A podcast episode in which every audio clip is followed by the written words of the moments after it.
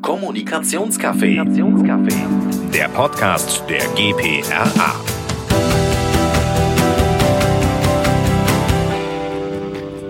Hallo, mein Name ist Christiane Schulz und ich bin Präsidentin der GPRA und ich freue mich, ähm, dass du heute bei uns reinhörst.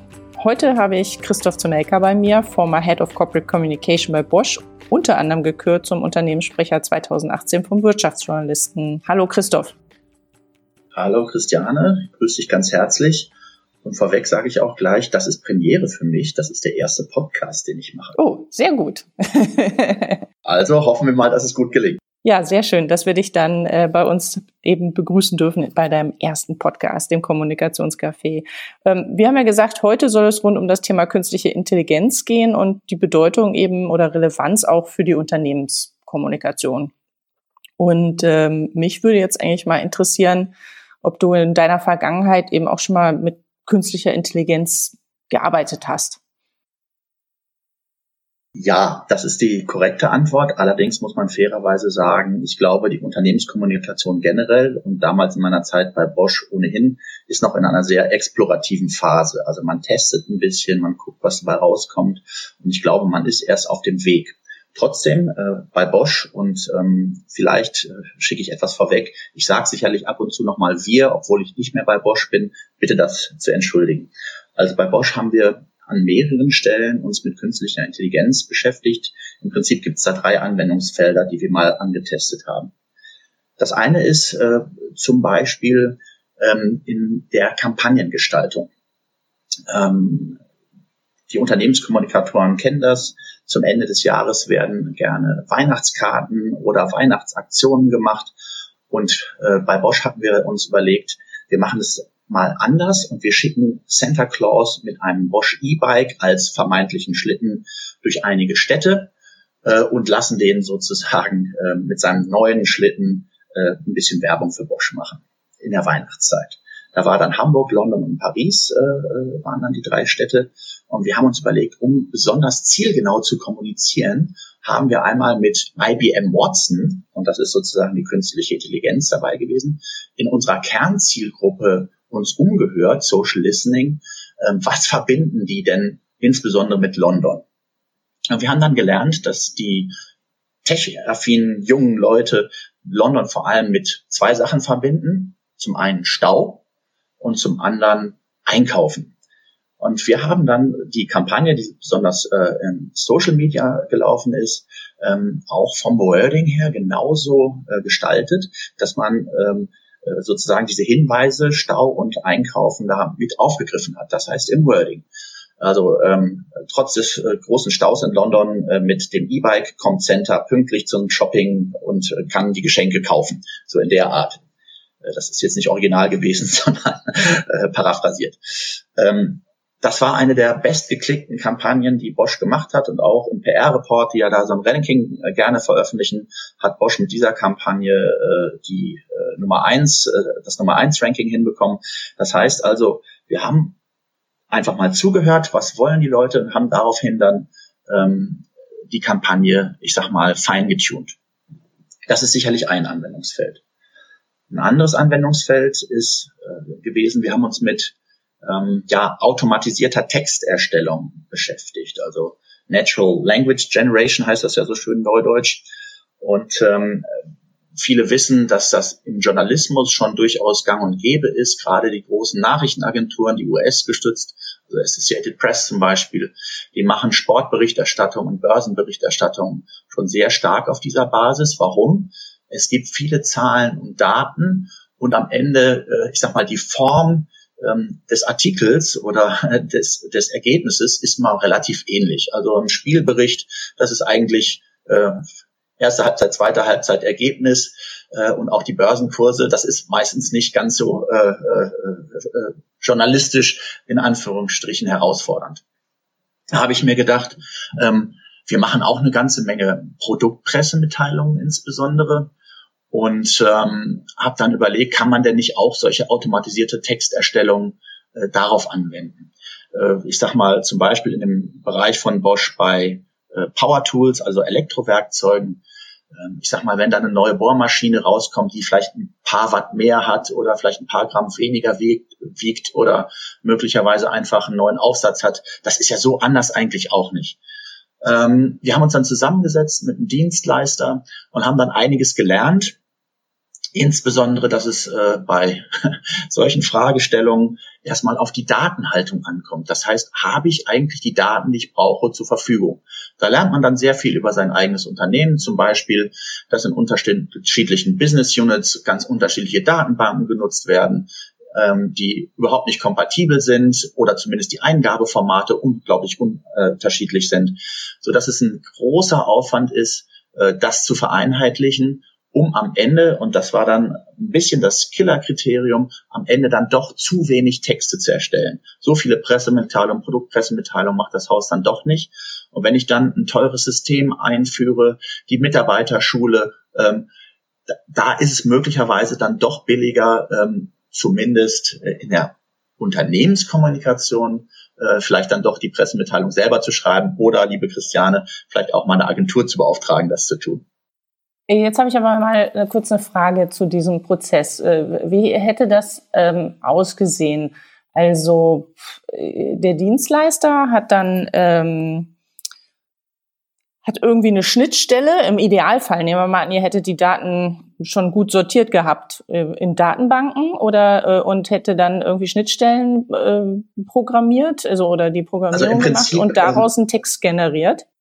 Genau, im Prinzip ist es so, dass der Dienstleister wesentlich, ich sag mal, so eine Art Content-Management-System äh, zur Verfügung stellt. Das heißt, es muss ja. natürlich ein bisschen, ähm, ja, ich sag mal, vorgearbeitet werden, aber am Ende ist äh, so ein Natural Language Generation, muss man sich wie ein Lückentext vorstellen. Es gibt ein paar hm. äh, Sätze oder Phrasen, ähm, die vorformuliert sind und wo man nur äh, äh noch ein Datum einsetzen muss. Meinethalben ähm, die neue Bohrmaschine von Bosch, Lücke, ähm, Klammer auf, Wattzahl eintragen, äh, ist so und so stark.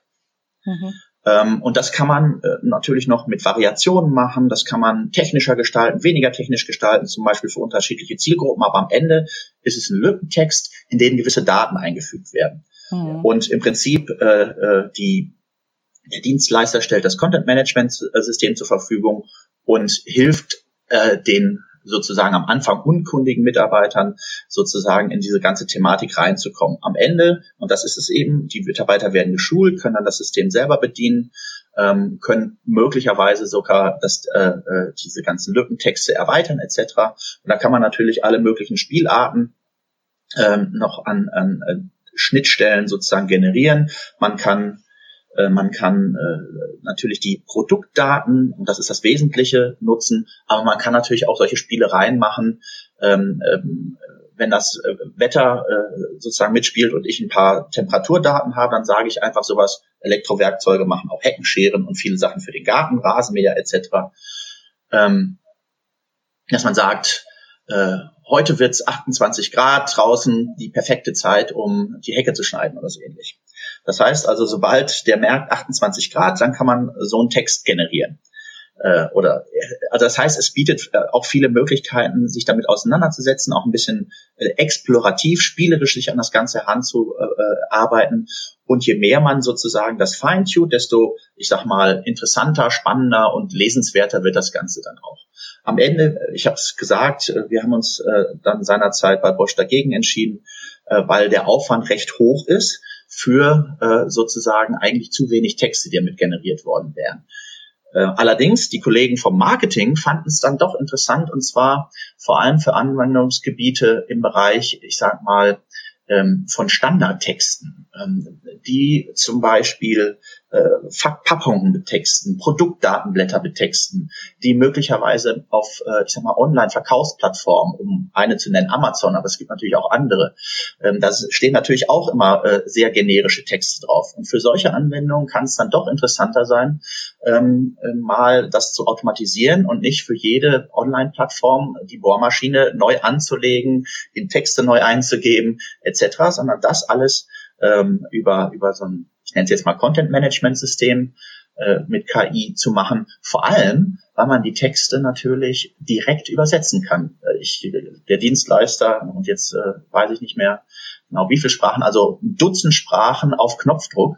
Das ist natürlich auch nochmal ein großer Vorteil für die Unternehmenskommunikation, vor allem wenn man im internationalen äh, Kontext arbeitet, dass man das alles, was man rausgibt, sofort in jeglicher Sprache hat. Ja, und ich, also ich vermute jetzt nur mal, also äh, du sagst, es ist, ist viel Aufwand. Ich glaube, wenn man etwas so maßgeblich umstellt, ist es wahrscheinlich am Anfang immer viel Umgang, äh, Aufwand. Und äh, dann ist es hinterher die Frage tatsächlich eine, eine Rechnung, äh, wie lange arbeitet man damit, wie viele Texte fallen an. Äh, du hattest jetzt auch gesagt, bei euch waren das jetzt nicht so viele im, im Verpackungsbereich oder äh, gerade bei Amazon, äh, kann ich mir schon vorstellen. Also wenn man da eine hohe Frequenz hat, dass sich sowas dann vielleicht recht schnell äh, amortisiert. Ne? Genau, absolut. Das sehe ich auch so. Ich glaube auch, dass es in der Zukunft kommen wird. Jetzt damals, als wir es gemacht haben, das ist jetzt auch schon zwei, drei Jahre her, ähm, war das sicherlich äh, noch nicht so weit. Auch wir mit der internen Datenhaltung nicht. Ähm, aber in der Unternehmenskommunikation muss man sich sehr genau angucken. In der, im Marketing sehe ich da ganz große Chancen. Mhm. Okay, und was ist der dritte Fall, den du noch hast? Ja, und dann, ich sag mal, das, das Typische, und da äh, sind, glaube ich, alle Unternehmen mittlerweile unterwegs, das Thema Analytics, das heißt datengetriebene Kommunikation, dass man sich nochmal sehr genau anschaut, wenn ich schon eigene Plattform und Media habe und die bespiele, dass ich dann sehr genau mir die äh, KPIs anschaue und danach dann auch äh, meine, meine äh, Kommunikation stärker ausrichte. Ich habe zum Beispiel eine Menge gelernt äh, von meinen digitalen Kollegen, ähm, ich selber bin Journalist von Hause aus, also bin sehr in dieser News-Denke verhaftet. Es muss jeden Tag was Neues raus äh, äh, und äh, was gestern in der Zeitung stand, ist schon unglaublich veraltet. Und digitalen, die, die digitalen Kollegen haben mir da doch die Augen geöffnet. Ähm, sie sprechen da und sprachen da vom Always On und das eine Sache ähm, erst äh, dann veraltet ist, wenn sie halt nicht mehr geklickt wird, wenn die Öffnungszeiten, also die, die, die Dauer des, des äh, Rezipients kürzer werden etc., dann wird vielleicht ein Text uninteressant äh, langsam und dann kann man ihn vielleicht mal rausnehmen, aber solange der geklickt wird und Interesse findet und bei verschiedenen Zielgruppen, auch international, immer noch auf Widerhall stößt, ähm, ist der, selbst wenn er schon drei Monate oder ein halbes Jahr oder ein ganzes Jahr alt ist, äh, völlig aktuell äh, und trifft die Bedürfnisse der Zielgruppe und muss halt nicht nach zwei Wochen schon als alt rausgenommen werden. Was ich als Journalist natürlich sofort gesagt hätte, guck mal, das interessiert auch keinen mehr. Das äh, ist schon äh, äh von an und dazu mal. Das fand ich interessant, aber der Hintergrund ist da einfach zu sagen, also dieses Analytics-Thema äh, auch ähm, verbunden mit Targeting-Themen, also wie personalisiere ich Botschaften, wie finde ich meine Zielgruppe, ähm, da ist natürlich auch durchaus äh, an der einen oder anderen Stelle schon äh, KI hilfreich. Hm. Ähm Jetzt hört es sich so an, hast du eigentlich immer äh, bewusst irgendwie gesagt, wir müssen da auch experimentieren mit neuen ähm, Technologien, Dinge ausprobieren? Oder wie sieht das denn so im Alltag aus? Weil ich, also ich glaube, äh, so allzu viele äh, Unternehmen ähm, sind da ja noch gar nicht vielleicht so aktiv oder warten erstmal ab. Oder auch so, ich finde, eine große Problematik ist immer, du hast jetzt gerade gesagt, da gab es einen Dienstleister, wenn man auf Veranstaltungen gibt, es gibt halt unendlich viele, ne? Wie, wie ja. findet man dann auch den richtigen Partner in diesem Bereich? Also das finde ich auch schon immer sehr überfordernd. Wie bist du damit umgegangen? Oder wie hat das bei ja, euch das, funktioniert? Das, das, das ist wahr, aber ich fange nochmal äh, etwas weiter vorne an. Also mhm. ich glaube gerade dieser Prozess der digitalen Transformation, das ist ja viel bemüht, ähm, und jetzt will ich nicht ein Zitat nutzen, was schon so, so abgegriffen ist, aber es ist eben eine Frage äh, des Mindsets und nicht so sehr der Technologie. Ich glaube, die Mitarbeiter müssen aufgeschlossen sein, sich mit neuen Themen auseinanderzusetzen, auch sich mal auf was einzulassen, auch mal sich auf was einzulassen, was dann im Zweifel scheitert und nicht zum großen Erfolg wird, wie zum Beispiel bei der Natural Language Generation. Ähm, das ist, glaube ich, wichtig. Und am Anfang, ähm, und das sehen wir jetzt meine ehemaligen Kollegen nach, zum Beispiel in der Presseabteilung, da habe ich gesagt, also wir machen jetzt nicht nur noch äh, Pressemitteilungen und senden die klassisch raus, sondern wir machen jetzt einen Twitter-Kanal. Das ist schon einige Zeit ja zugegebenermaßen, aber das hat äh, äh nahezu ähm, Zwang gebraucht, dass die Kollegen wirklich gesagt haben, wir twittern jetzt nach äh, sehr kurzer Zeit, das ist aber das Ergebnis gewesen, äh, hat das einen sehr großen Anklang gefunden. Ich würde sagen, ähm, Twitter hat äh, geradezu einen Suchtfaktor. Das heißt, das ist jetzt mittlerweile ein Selbstläufer und eins der wesentlichen Medien auch für die Presseabteilung, um an die Öffentlichkeit zu gehen. Das heißt, manchmal braucht es einfach auch einen Anstoß, auch vielleicht manchmal einen heftigen Anstoß. Aber ich glaube, ähm, die Mitarbeiter, die Interesse haben, die sind dann sehr schnell überzeugt äh, von der vom Nutzen, äh, Reichweite und den, der, der, der, Möglichkeit, äh, die so ein Social Medium Social Media einfach bieten. Ähm, dann hattest du natürlich angesprochen, ähm, wie geht man da um, wenn man mal was Neues äh, ausprobieren wollen. Wir haben unterschiedliche Sachen äh, gemacht. Ähm, ein, eine Idee war, dass wir, das hört sich jetzt ein bisschen eigenartig an, aber das war halt bei Bosch so, wir haben immer gesagt, mit ähm, der digitalen Umsetzung des Geschäftsberichts äh, wollen wir neue Wege gehen. Ähm, und zum Beispiel haben wir jetzt zuletzt gesagt, also wir wollen äh, den äh, Geschäftsbericht eben über einen Chatbot an die Öffentlichkeit bringen. Da haben wir dann gesagt, also wie machen wir das denn mit dem Chatbot? Ähm, wir haben gesagt, wir wollen den Geschäftsbericht ähm, mit einem Podcast unterstützen. Also haben wir da mit einem Podcast gearbeitet. Oder äh, ganz zu Anfang haben wir gesagt, wir wollen das erste Mal den Geschäftsbericht als crossmediale Story wirklich aufbereiten. Das heißt, klassische Medien, digitale Medien und offline ähm, ähm, Medien oder beziehungsweise Veranstaltungen waren es dann in der Regel sowas. Das heißt also, wir haben uns sozusagen den Geschäftsbericht als Vehikel für Innovation ausgesucht. Und das hat eigentlich ganz gut geklappt. Und äh, sozusagen vom Geschäftsbericht, was ja immer eine Art Projekt ist innerhalb der Unternehmenskommunikation, sind dann diese neuen äh, Techniken, Methoden, Vorgehensweisen dann sozusagen ins tägliche Geschäft äh, übernommen worden. Das war so ein bisschen sozusagen die Speerspitze, die wir genutzt haben. Natürlich gab es daneben auch immer andere äh, Innovationstreiber, aber das war einer davon. Wie kommt man äh, an die Agenturen? Und das ist natürlich äh, nicht ganz einfach, aber ähm, natürlich so ein äh, großes Haus wie Bosch, wenn da ein Projekt ist, dann pitcht man mal, man hört sich um, man hat Kontakte. Also es ist äh, in der Tat jetzt eher, äh, ich sag mal, auch eine Frage des Networking und vielleicht manchmal auch der Mund-zu-Mund-Propaganda, äh, wie man dann äh, einige Agenturen einlädt. Aber das war nicht immer die Herausforderung, obwohl es eben doch eine Herausforderung ist, weil gerade in diesen ganz innovativen Bereichen sind die großen Netzwerke vielleicht immer einen halben Schritt langsamer als kleine innovative Start-up-Agenturen, die da sich auf ein kleines Gebiet, auf eine Nische spezialisiert haben und da vielleicht einen großen Mehrwert liefern äh, für Unternehmen, Klammer auf, gerade die großen Unternehmen, und da sind es fast alle, die sich ja immer Innovationen auf die Fahnen schreiben, und da muss natürlich manchmal auch die Kommunikation innovativ sein. Ja, und äh, jetzt habe ich immer eine Frage. Jetzt hast du gesagt, okay, ihr habt euch immer den Geschäftsbericht genommen, äh, weil das ja, äh, also ich, äh, ganz, mein erster Job war in der Bank, da habe ich, war ich auch äh, dann im Rahmen meiner zweiten Rolle für den Geschäftsbericht verantwortlich. Ja. Das ist ja schon immer ein großes, dickes Brett, was man da bohren muss. Äh, und du sagtest auch, es ist ja schon so ein bisschen Prestigeprojekt. Genau. Äh, und jetzt ausgerechnet in dem Kontext nehmt ihr euch noch eine äh, innovationsergänzende Maßnahme vor, wie ein Chatbot oder, ähm, oder was anderes. Äh, gibt, der, der Druck ist ja dann wahrscheinlich relativ hoch, wenn da was jetzt schief geht. ähm, dann ähm, könnte es ja nach hinten losgehen, Fragezeichen. Das war bei euch aber nie eine Überlegung, sondern da gab es immer die Unterstützung, da auch mutig voranzupreschen. Also ähm, genau, genauso war es. Ähm, zwei Sachen möchte ich in dem Zusammenhang ja. sagen. Zum einen, ähm, wir haben den Geschäftsbericht schon auch so ein bisschen als digitale Speerspitze begriffen, mhm. weil ähm, wir auch gesagt haben, wir wollen weg vom analogen, Schrägstrich Print-Geschäftsbericht. Ähm, natürlich die, der Zahlenteil, der wird weiter auch im Print äh, vorliegen. Aber äh, Geschäftsbericht, du sagst immer so ein Prestigeobjekt, da ist ein riesen Image-Teil dabei, da werden Geschichten erzählt, da wird aufwendig produziert und so weiter.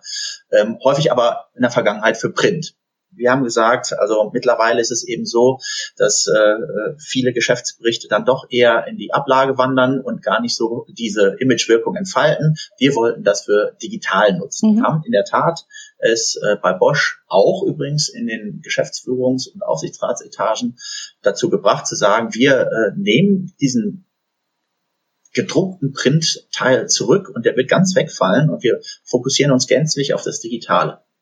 Und deswegen wollten wir natürlich im Digitalen auch äh, äh, gerne mal ein Ausrufezeichen setzen und zwar nicht nur, indem wir gute Geschichten erzählen und die auch aufwendig recherchieren, schön bebildern etc., sondern immer auch so ein kleines technisches Highlight setzen, ähm, um zu zeigen, die digitale Innovation wird eben auch an dieser Stelle getrieben. Ähm, warum? Weil natürlich die Aufmerksamkeit da relativ hoch ist und ähm, man kann, ähm, wenn man eine Bilanzpressekonferenz hat und dieser, ähm, dieser Veröffentlichungszeitpunkt da ist, dann hat man natürlich auch für seine Inhalte und vielleicht für seine technischen Innovationen auch nochmal eine besondere Aufmerksamkeit in der klassischen Medienöffentlichkeit. Mhm. Das haben wir immer versucht zu nutzen. Ah ja.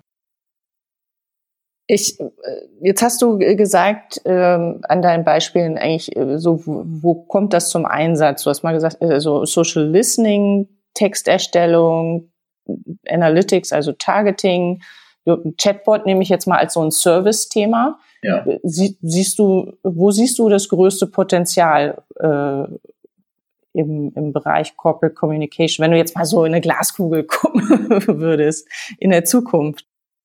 Ja, auch da sehe ich äh, durchaus unterschiedliche Ansatzpunkte. Also ich glaube schon, ähm, und das ist sicherlich von Unternehmen zu Unternehmen unterschiedlich, äh, wie sehr man zum Beispiel auch äh, dann in der Produktkommunikation ist, wie sehr man möglicherweise im direkten Kundenkontakt ist. Ähm, bei Bosch ist das sehr intensiv. Wir kriegen natürlich eine unglaubliche Menge an Anfragen auch für unsere Konsumentenprodukte. Bosch ist ja sehr stark im B2B-Bereich, aber natürlich gibt's auch die Elektrowerkzeuge, die Hausgeräte und Haushaltsgeräte. Ähm, und da gibt's natürlich immer ganz viele Fragen, äh, die dann beantwortet werden müssen. Ähm, teilweise wird es dann eben über Callcenter abgewickelt. Warum kann man das nicht geschickt auch über äh, Chatbots äh, machen? Diese ganzen einfachen Fragen, die da dauernd reinkommen. Wo ist denn Ihre nächste Niederlassung? Wo kann ich denn das und das kaufen? Das sind so Service Level 1 Fragen. Äh, ich glaube, da ist äh, ein Chatbot, der, der äh, gut programmiert ist, äh, sicherlich sogar image fördernd, weil man nicht lange in einer, in einer Warteschleife äh, hängt und warten muss und äh, äh, schlechte, schlechte äh, Stimmung bekommt, sondern da, äh, glaube ich, in der Interaktion, äh, gerade im Servicebereich, haben, haben solche ähm, auch ich sag mal, Assistenten eine große Zukunft. Da bin ich äh, äh, ganz sicher. Ich glaube, auch in der nächsten Stufe ist dann die Frage, wie sehr kann man das dann eben auch vielleicht für äh, den einen oder anderen Journalisten äh, äh, nutzen. Da bin ich dann schon etwas kritischer. Das muss dann wirklich 100 Prozent äh, passen. Aber auch da gibt es zum Teil Fragen, die eher so generischer Natur sind, die man durch Recherche im Internet problemlos rausfinden könnte. Aber wenn einer dann gerne mit dem Chatbot sich auseinandersetzen würde, ähm, das fände ich prima. Das würde nämlich viel ähm, ja, ich sag mal, Zeit auch von Pressesprechern oder anderen Unternehmenskommunikatoren äh, freisetzen, die dann für, ich sag mal, kreative Arbeiten und äh, mehrwertschaffende Arbeiten genutzt werden können. Wo ich aber das größte Potenzial in der Tat in der Zukunft sehe, ist, ähm, ist bei dieser Frage, ja, wir hatten es angesprochen, Targeting, ähm, Micro-Targeting beziehungsweise auch die Hyperpersonalisierung. Ich bin fest davon überzeugt, dass die Unternehmenskommunikation und das ist in der Vergangenheit ja schon immer so gewesen. Also äh, über Milieustudien etc. hat man versucht, sich seiner Zielgruppe so nah wie möglich zu nähern. Ähm, das wird mit den digitalen Medien, ich glaube, einfacher werden, bis hin zur One-to-One-Kommunikation. Ähm, die Herausforderung, die ich da sehe, ist eben eher eine, eine Frage, ähm, das ist ja ein bisschen in Misskredit geraten im amerikanischen Wahlkampf und auch bei der dieser Brexit-Geschichte in, in, Großbritannien, dass da Cambridge Analytica als Stichwort sei genannt, ähm, ein bisschen, äh, ich sag mal, Schindluder getrieben worden ist. Ähm, ich glaube aber trotzdem, äh, dass man davon abstrahieren muss und sich fragen muss, ähm, also wie gut kann ich eigentlich personalisierte Kommunikation machen, ähm, mit auch durchaus ähm, öffentlich zugänglichen Daten von Zielgruppen oder äh, Einzelpersonen. Und ähm, da gibt es natürlich schon auch Agenturen, die sich auf psychografische oder psychometrische Kommunikation spezialisieren und natürlich sehr zielgenau auf einzelne Zielgruppen oder Personen Inhalte zuschneiden können. Das hat aber auch eben so ein bisschen äh, den Nachteil, also wie weit darf ich das treiben? Wie weit darf ich psychografische Merkmale ähm, aus Facebook-Accounts oder Twitter-Accounts, also Daten, die öffentlich zugänglich sind von einzelnen Personen, auslesen und um die zu nutzen, meine Kommunikation als Anbieter, als Unternehmen zu personalisieren. Und das finde ich ist eine ganz schwierige Fragestellung, die auch eine insbesondere eine ethische Dimension hat. Da gibt es sicherlich eine rechtliche Dimension, aber da gibt es sicherlich auch eine Dimension, ähm, was ist legitim, wie weit darf ich da gehen, wie weit kann ich mich da ähm, ethisch verantworten. Trotzdem finde ich es eben spannend und wie gesagt, in den USA äh, wird das und wurde das insbesondere im Wahlkampf äh, sehr genau gemacht. Und jetzt lassen wir mal Trump äh, außen vor, aber auch Obama hat das gemacht.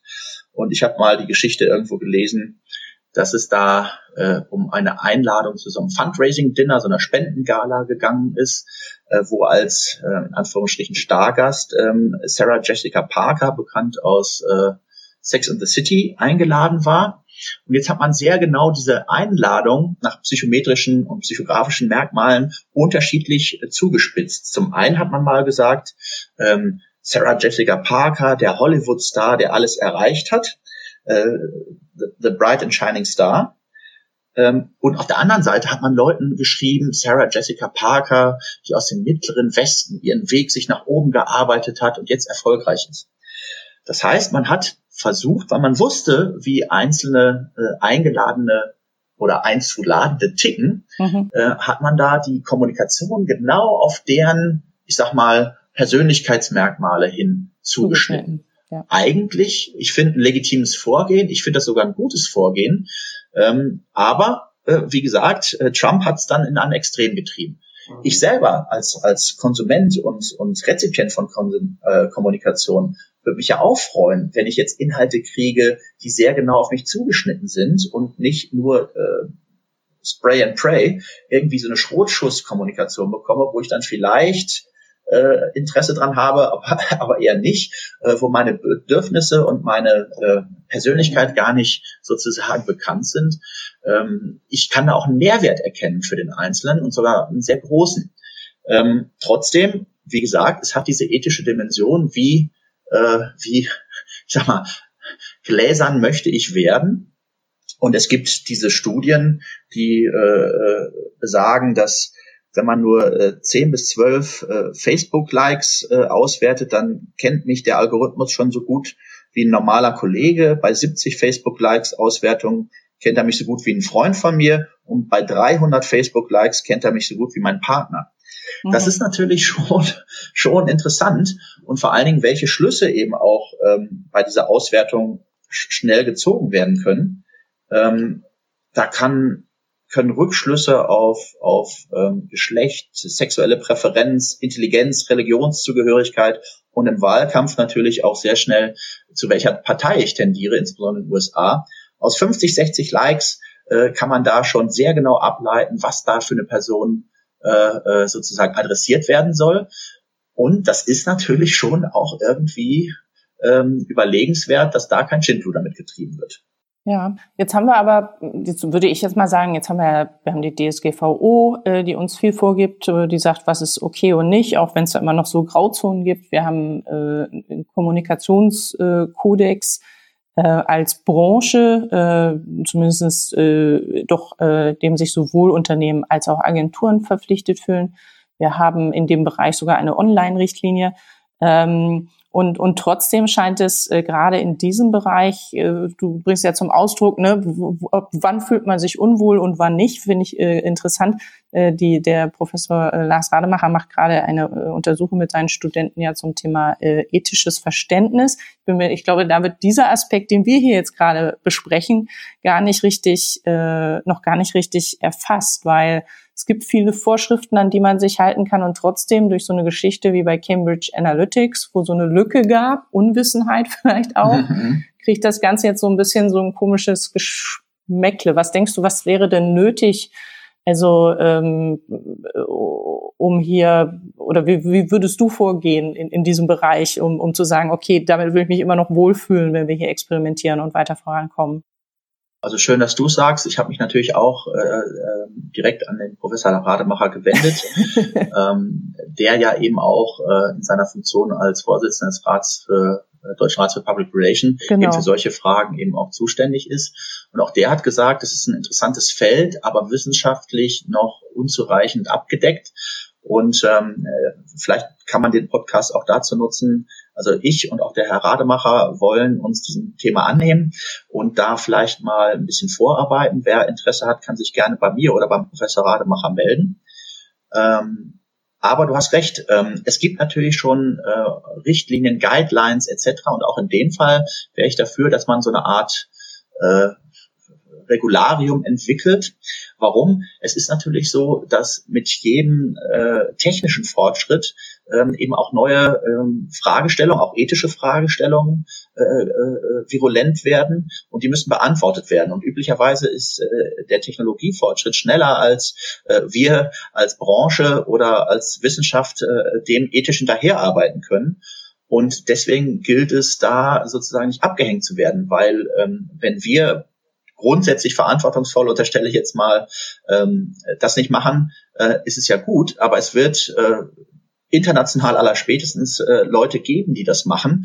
Und wenn die ähm, sozusagen die Unternehmen ähm, darauf setzen, guck mal, der macht das, warum macht ihr das nicht, etc., ähm, das ist eben Wettbewerb. Und ja, also ich glaube tatsächlich auch, ähm, also diese Ethikdiskussion ist für unsere Branche ja sehr wichtig, äh, weil äh, und deshalb gibt es ja auch schon so lange diese Regeln, weil diese Professionalität äh, für uns sehr wichtig ist, weil am Ende des Tages Corporate Communication immer noch für die Reputation gerade steht oder sie sicher hält. Und insofern wäre es geradezu verheerend. Und ich glaube, Cambridge Analytics ist in dem Kontext ja auch insolvent gegangen dann am Ende des Tages ähm, dass, äh, dass wir hier äh, klare äh, Linien ziehen. Es wäre aber schade, dass etwas in Verruf kommt, obwohl wir es nutzen können, so wie wir jetzt zuletzt mal eine Diskussion hatten über äh, Stakeholder-Management, wo ich sage, da haben wir klare äh, Richtlinien und jeder, der sich dran hält, macht ein professionales Stakeholder-Management. Und so ist es ja dann am Ende auch und dem fühlen wir uns verpflichtet. Also ich fände das auf jeden Fall, sage ich, sag ich jetzt schon mal hier von dieser Stelle, die GPH ist da auf jeden Fall auch gern dabei, ähm, und äh, oder auch der Rat vor allem, für den, also in dem sind wir durch äh, vertreten und äh, da ist der Lars schon der richtige Ansprechpartner. Ja, aber ich, ich, ich finde es wirklich auch kompliziert, weil die Grenzen zu fließend sind. Also ich habe, ähm, wenn ich ehrlich bin, auch nur gelesen irgendwo, dass eine Drogerie auch, äh, ich sag mal, psychografische Werbung äh, geschaltet hat, also ähm, nach äh, High und Low Extraversion, also so äh, äh, Extraversion, ich weiß gar nicht, wie man das übersetzt, ähm, also lass es mal als bei Extraversion. Das heißt, sie haben irgendein Hautpflegemittel bei äh, Menschen mit einer hohen Extraversion äh, so beworben nach dem Motto, du nimmst das und bist der Shiny Star und stehst im Mittelpunkt. Und bei Leuten mit einer geringeren Extraversion haben sie gesagt, ein tolles Pflegeprodukt und hilft deiner Haut. Ähm, Abverkauf hat sich um den Faktor 1,5 gesteigert. Ähm, da denkt man sich, ach, das ist ja okay, also ich glaube, das ist ja nicht schlimm weiter. Aber wo hört es dann auf, schlimm zu sein? Ja, also wie weit kann man dann noch weitergehen, um zu sagen, ja, Extraversion ist vielleicht nicht so wild, aber ähm, ähm, wie gesagt, es gibt da gewisse psychologische Modelle, die hinter äh, gewissen, auch Cambridge Analytica hat ja eins von der Cambridge Universität, mhm. ähm, deswegen heißen die, glaube ich, auch so, äh, entwickeltes psychologisches Modell genutzt. Ähm, da kann man wirklich, also man wundert sich, ich kann es nur empfehlen, ähm, Apply Magic Source von der Universität Cambridge, Apply Magic Source mal, da gibt man seinen Facebook-Account ein, da liest er das aus und man kriegt ein, ähm, wirklich ein Psychogramm von sich. Ich habe es gemacht und war äh, überrascht, wie gut die mich getroffen haben. Mhm. Also eigentlich fast beängstigend gut.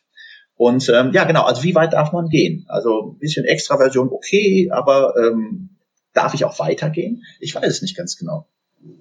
Ja, also äh, da gibt es ja auch ähm, einschlägige Experten, die eben sagen, wir müssen uns sehr bewusst werden, ob wir ähm, äh, eben Master oder Servant werden möchten von KI. ja, ne? ja. So, ja, und, und, und, es wird ich, genutzt. Wenn ich, wenn ich kurz noch eine Geschichte erzählen darf. Ich war jetzt gerne. kürzlich in London, habe da sozusagen mich mit ein paar äh, Agenturen getroffen, einfach mal zu hören, in welche Richtung die das alles sehen.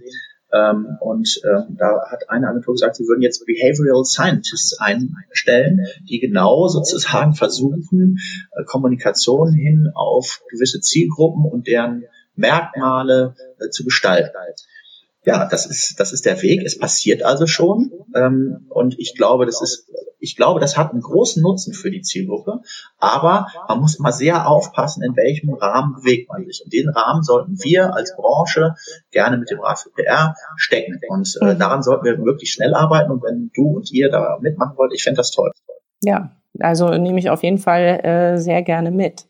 Wo du jetzt schon erwähnt hast, dass äh, du äh, Agenturen kennengelernt hast, die Behavioral Scientists einstellen. Also aus Agentursicht weiß ich auch, so viele Jobs, neue Profile, die wir in den letzten Jahren geschaffen haben.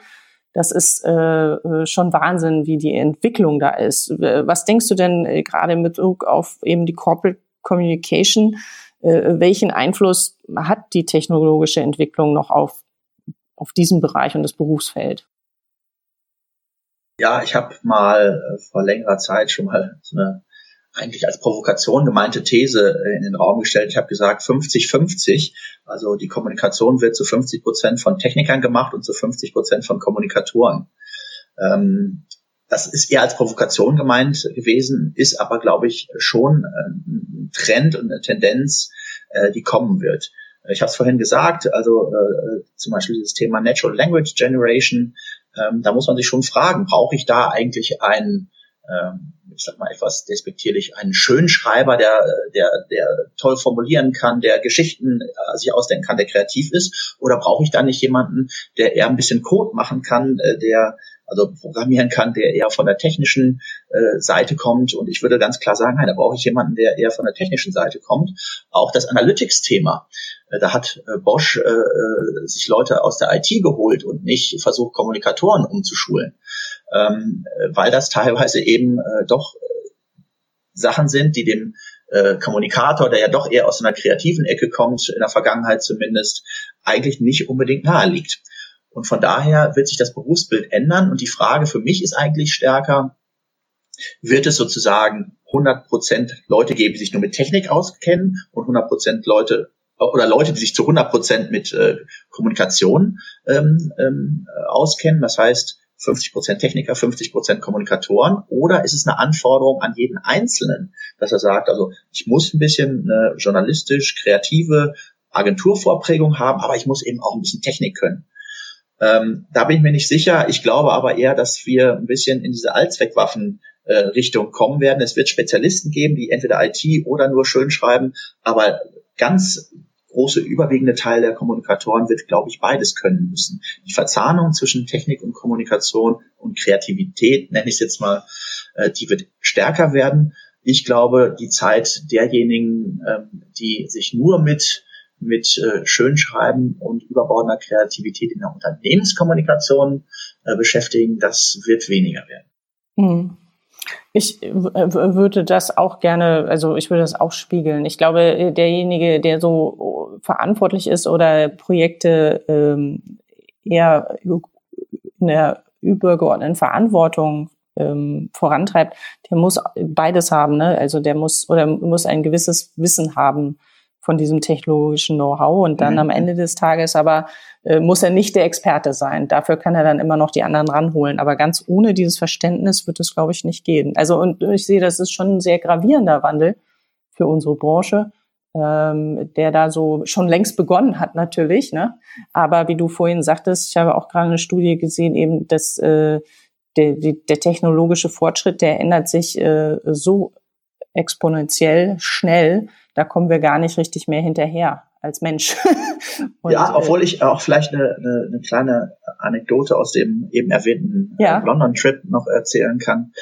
Ähm, weil ich da auch hingegangen bin und eigentlich gedacht habe, da werde ich jetzt aufgeklärt, äh, wo die digitale Transformation hingeht und dass alles in 0, nichts digital wird. Und eigentlich habe ich so ein bisschen das Gegenteil mitgenommen. Ich glaube, da ist ein bisschen Realismus eingekehrt ähm, äh, ich sag mal, auf dem Garten, äh, Gartner Hype Cycle sind wir jetzt nicht mehr ganz oben auf der Hype-Kurve, sondern jetzt so ein bisschen gehen wir ins Tal hinein, ähm, weil mir da auch gespiegelt wurde, dass äh, gerade auf der, der C-Level, also Geschäfts- und Vorstandsebene, der Vorstandsvorsitzende möchte halt dann gerne doch noch äh, in die Financial Times oder ins Handelsblatt oder in die FAZ und nicht unbedingt auf irgendeinen Digitalkanal. Mhm. Und er liest einen Pressespiegel und versteht immer noch nicht ganz, äh, warum er dieses Online-Zeug auch noch lesen soll.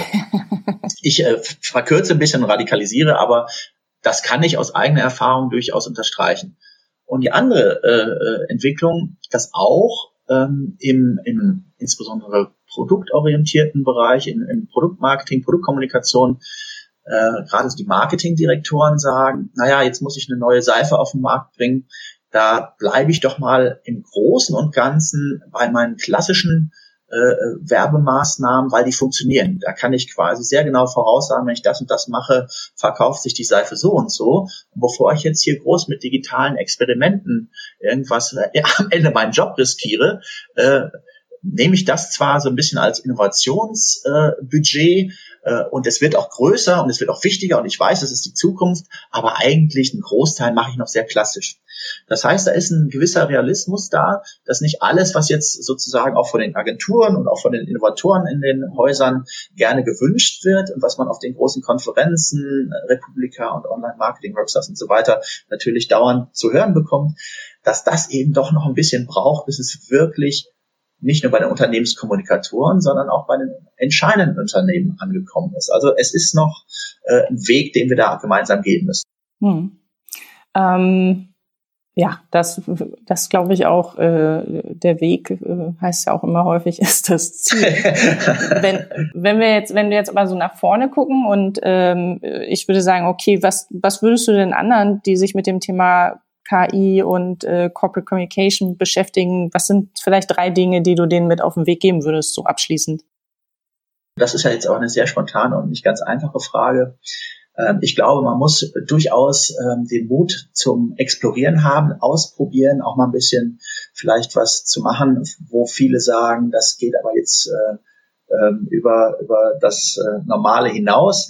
Äh, ich habe da zum Beispiel im Hinterkopf Dinge. Äh, es, es gibt in den USA tolle Projekte, wo mit responsiven Hologrammen gearbeitet wird und so weiter. Ähm, das ist natürlich ganz weit weg von dem, von dem täglichen. Ähm, aber wenn man sich nur mal vorstellen möchte, dass im Prinzip der CEO einer Firma mit einem responsiven Hologramm, das quasi ganz normal auf Fragen antworten kann und so, sozusagen auch als Bild da ist, in jeder Teamsitzung, in jedem Bereich, äh, quasi jedem Mitarbeiter zur Verfügung stehen könnte und Fragen beantworten könnte.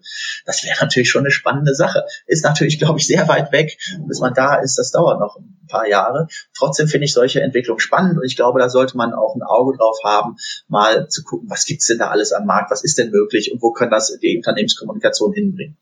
Das ist vielleicht das eine. Das andere ist fast eher das Gegenteil. Ähm, vielleicht muss man auch immer im Auge behalten, Technik ist Technik und auch nur Selbstzweck oder, oder eben kein Selbstzweck. Ähm, und am Ende ist der Inhalt das Maßgebliche. Die Qualität des Inhalts ähm, ist, ist glaube ich, das, ähm, was den, die Zielgruppe überzeugt. Und wie ich es nun ausspiele und wie genau ich es ausspiele, das ist ja schön, aber wenn die Qualität nicht stimmt, dann helfen mir die technischen Ausspielungsmöglichkeiten und neuen Kanäle und Möglichkeiten auch nichts. Und äh, zuletzt ist vielleicht äh, als, als dritter Punkt ganz banal, äh, macht eure Hausaufgaben. Das heißt, wir brauchen hier nicht über digitale Technik zu reden, ähm, sondern versucht einfach äh, auch mit den Möglichkeiten und Mitteln, die jetzt da sind, auch die in Anführungsstrichen analoge Kommunikation einfach so gut wie möglich zu machen. Ähm, weil am Ende des Tages ist es so, wir müssen überzeugen, wir dürfen uns nicht ähm, ähm, hinter äh, den, den ähm, ja, hinter den Trollen und äh, den großen Öffentlichkeiten Hype-Cycles äh, immer äh, äh, vom Weg abbringen lassen, sondern wir müssen solide, substanzierte Unternehmenskommunikation machen und die muss gut sein.